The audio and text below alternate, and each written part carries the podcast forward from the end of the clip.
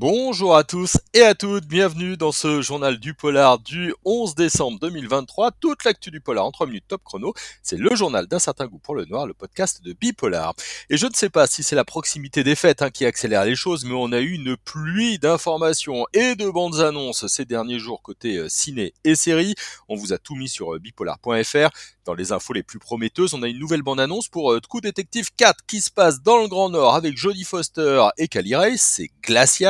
On a également la bande-annonce explosive de la série dérivée de Mr. et Mrs. Smith sur Prime Video. Même chose pour euh, les frères Sun de Michel Yeo sur euh, Netflix.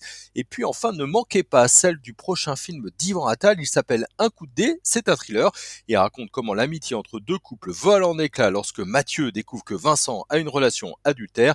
C'est vraiment très intéressant. Ce sera à découvrir le 24 janvier prochain au cinéma.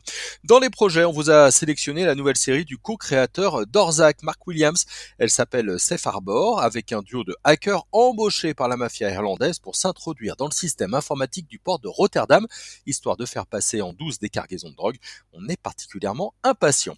En revanche, nous ne verrons pas Robert Pattinson en serial killer. Average 8, Average Build, le film qui avait été envisagé a finalement été euh, annulé par Netflix purement et simplement, on en ignore la raison. On verra un petit peu si euh, les producteurs arrivent à rebondir.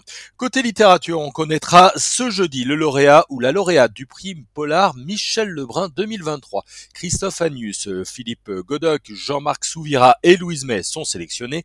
C'est la 38e édition pour ce prix.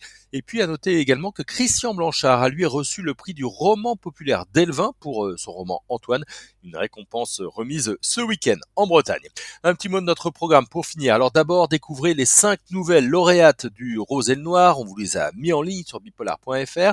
On a également un super article pour les algues vertes, un film documentaire sur cette catastrophe en Bretagne encore. Et puis ne manquez pas l'interview ces prochains jours de Julie Marcil pour une femme de calibre. Euh, je vous la mets en ligne en début de semaine.